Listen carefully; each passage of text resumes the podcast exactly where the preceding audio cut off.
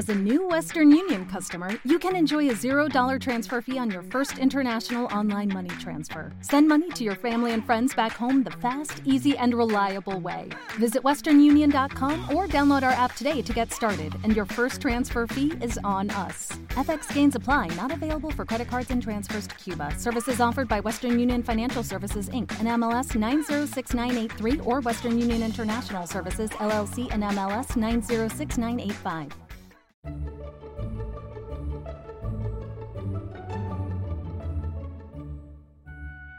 Hola, esto que vais a escuchar es el capítulo 9 de Trasteando en la Escuela, del 14 de junio de 2017. Bienvenidos a Trasteando en la Escuela.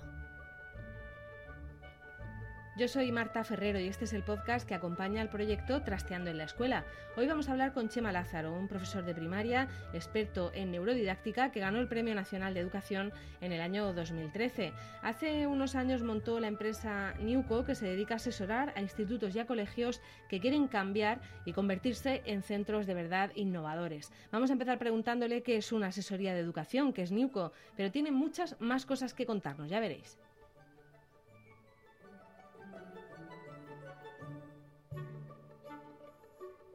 Vamos ya con la entrevista de Trasteando en la Escuela.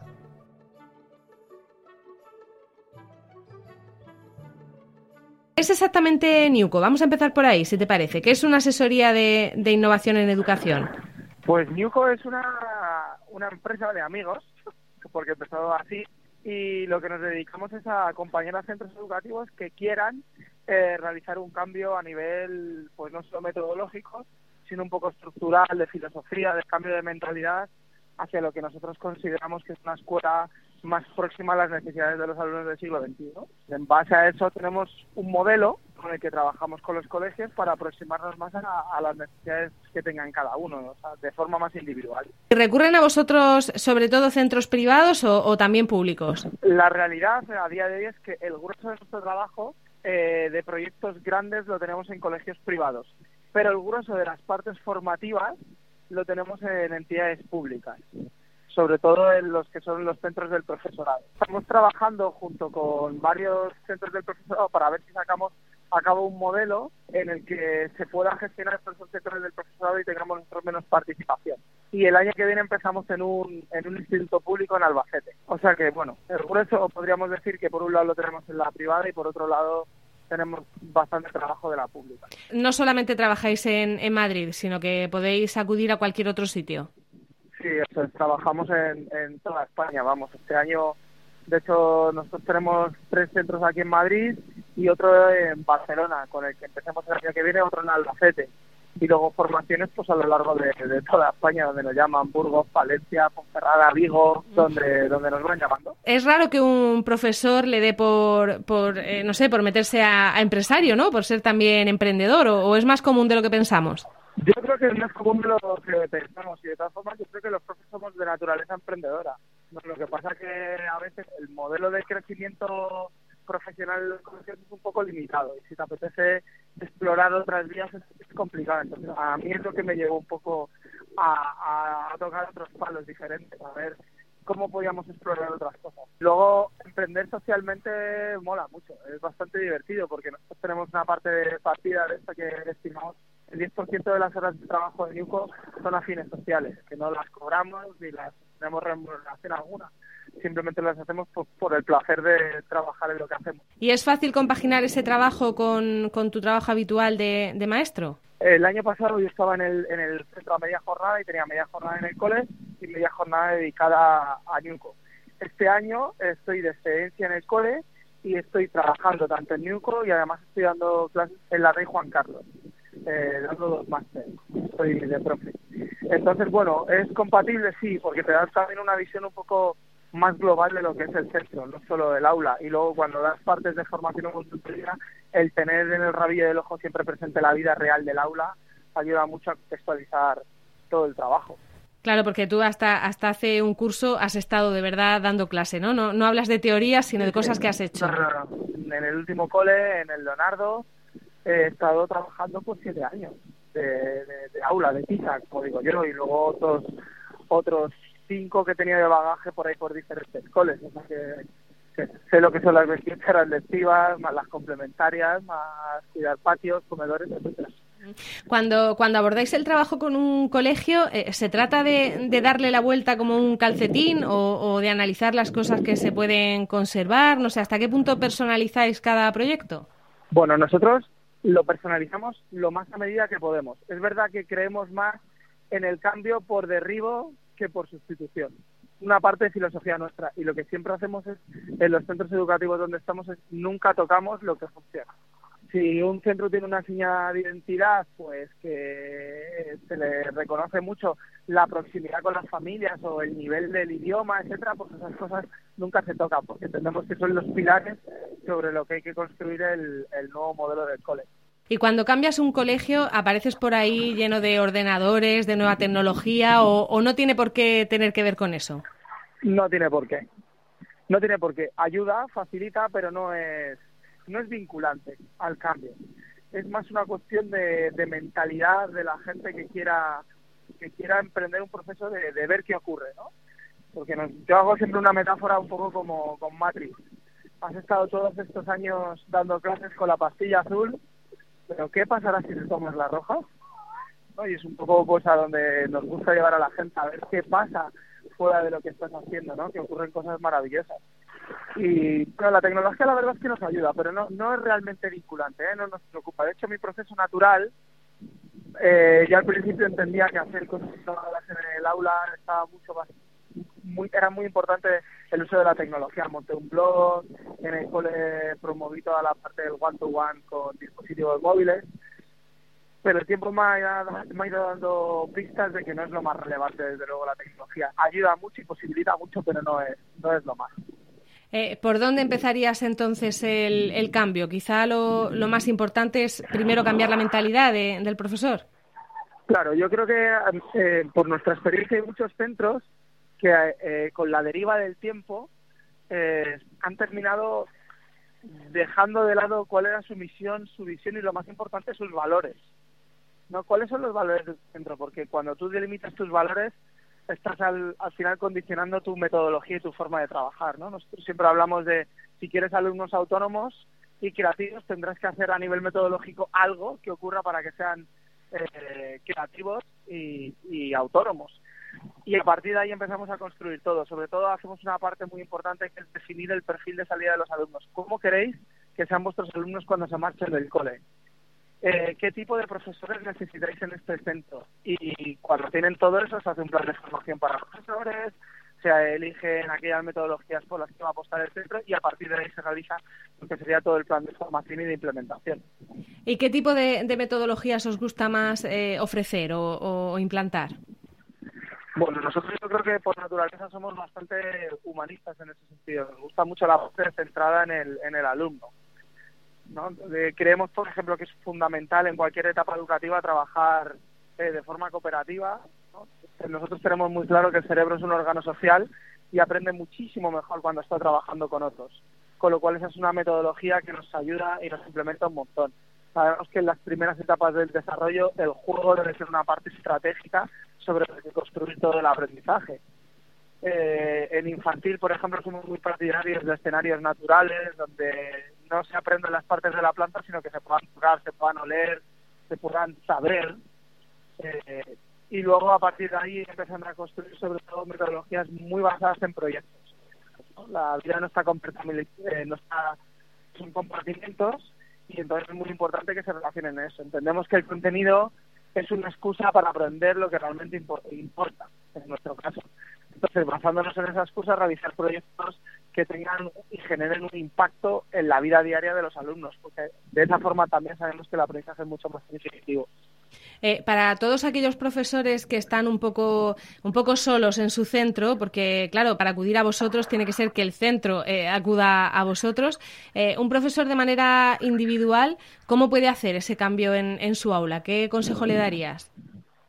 Pues de forma individual, pues yo creo que primero que conozca muy bien a sus compañeros, que se tomen muchos cafés, que vayan a desayunar muchas veces juntos y que sobre todo compartan. Yo creo que compartir es la forma de cambiar. Hay que compartir, compartir y compartir y abrir cada vez más las aulas a lo que pase. A quien quiera pasar ahí, que vea y que sienta todo lo que uno está haciendo. Estamos a punto de lanzar una campaña nueva, pero no te la puedo contar porque va a ser secreta. Bueno, vale, pues ya, no, ya hablaremos entonces. Vamos a ir invitando a una orden secreta que vamos a crear. Ajá.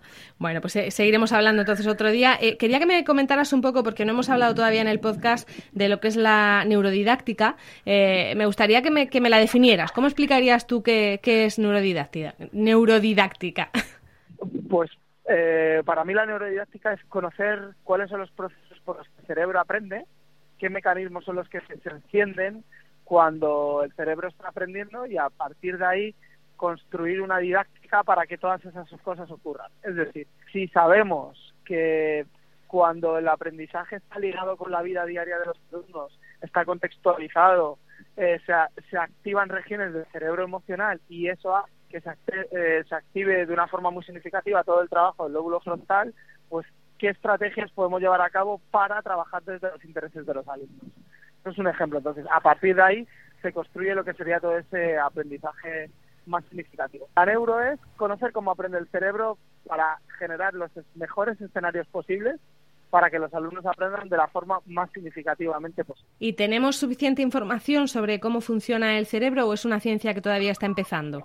Bueno, yo creo que hay pocos hallazgos, porque esa es la realidad, hay muy pocos, pero son bastante relevantes. Y como cualquier cosa científica y está en continua evolución, quizás lo que hoy se considera que es, quizás mañana sea que no pero bueno, así ha evolucionado el mundo, ¿no? Pero bueno, yo creo que es importante a la didáctica darle una parte científica, ¿no? De, veracidad y de empezar a medir, no sé, ya hay estudios, John Hattie ha medido, creo que fueron 80 millones de alumnos sobre qué características eran las que más valoraban para un aprendizaje significativo, ¿no? Y una de las 10 primeras que aparecían era el, la retroalimentación que, que recibía por parte del profesor, ¿no? Pues oye, si sabemos que eso funciona, pues eso hay que trabajarlo. O sea, hay poquito, pero yo creo que es eh, tremendamente relevante, ¿no? O, por ejemplo, la, la neurodidáctica, la neurociencia nos ha dicho eh, que el cerebro, por ejemplo, es plástico. Y esto tira por el suelo todo el concepto de la inteligencia con la que yo crié. ¿no? La inteligencia no es un concepto rígido, sino que es un concepto estático. Y eso, en mi opinión, por ejemplo, cambia toda la cultura de un colegio, porque lo importante ya no es tener capacidades, sino es querer. Cambia la mentalidad de los profes. Eh, también hay una cosa que, se destaca mucho y es la importancia de que lo que aprendas te emocione.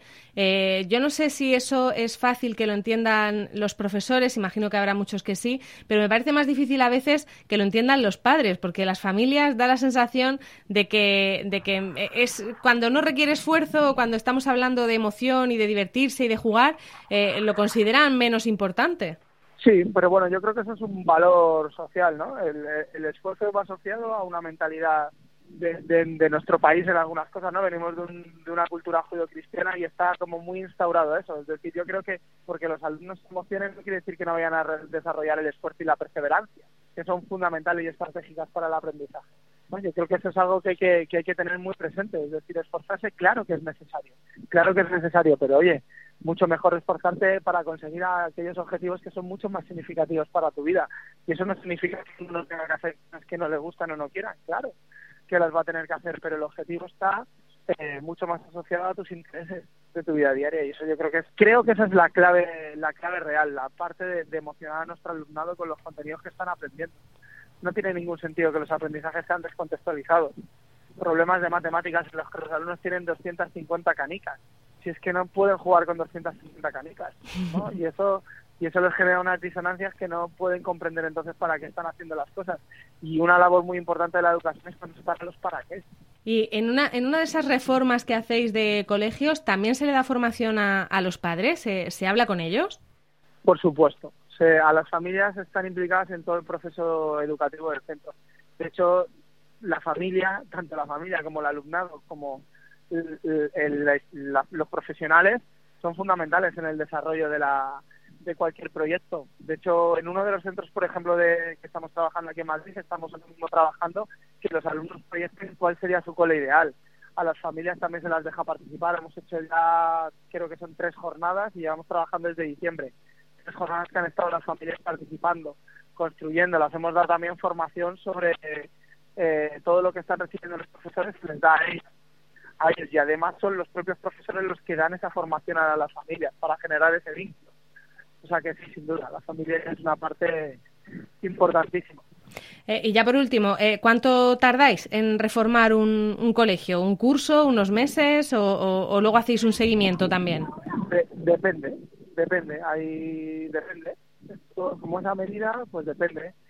Eh, pero vamos, mínimo, mínimo, mínimo, yo creo que dos, tres años se van seguros de, de, trabajo, porque en realidad no es un cambio metodológico, es un cambio de mentalidad, si me apuras, hasta un cambio cultural y eso requiere de mucho de mucho tiempo. Al inicio hay mucha ilusión, luego hay un pico que los profesionales caen y empiezan a sentirse confusos, empiezan a como no verlo, luego vuelve a retro repunte y poco a poco eso se va se va trabajando.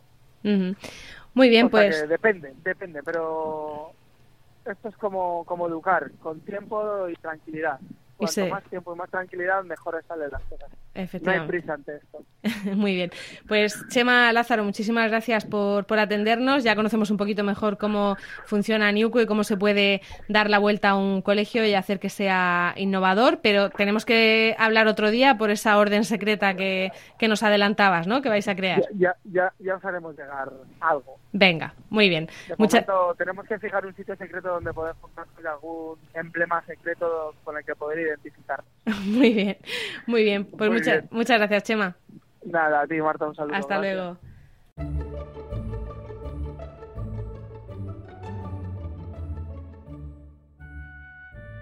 Hemos contado en el programa de hoy con Chema Lázaro, experto en neurodidáctica, y como siempre me han ayudado con la producción Laura Bermúdez y el equipo de Trasteando, Eva Bailén, Belén Cristiano, María Pérez, Jacinto Molero, Iria Rodríguez, Gema Pérez, Ainara Muruzábal, Domingo Socorro y Noemí López. Y con esto hemos llegado al final del noveno episodio de Trasteando en la Escuela. Gracias por el tiempo que habéis dedicado a escucharnos. Esperamos que os haya resultado entretenido y que nos ayudéis a trastear y a compartir estas ideas. Esto es todo. Volvemos en 15 días en Trasteando en la Escuela. Antes de irnos, quería anunciaros que tenemos un podcast nuevo en Emilcar FM. Se trata de Eureka. Va a ser un programa quincenal presentado por Fran Molina en el que hablaremos sobre innovación y nuevos productos, tratando de mostrar algunos aspectos interesantes y curiosos sobre esos productos. Ya podéis encontrar en iTunes y en el resto de aplicaciones el primer episodio dedicado al autogiro de Juan de la Cierva.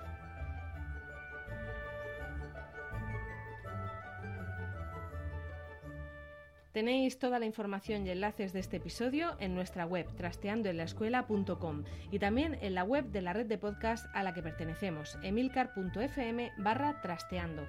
En los dos sitios esperamos vuestros comentarios y también encontraréis las formas de contactar con nosotras. Hasta luego. Ya nos despedimos y gracias por escucharnos en Trasteando en la Escuela.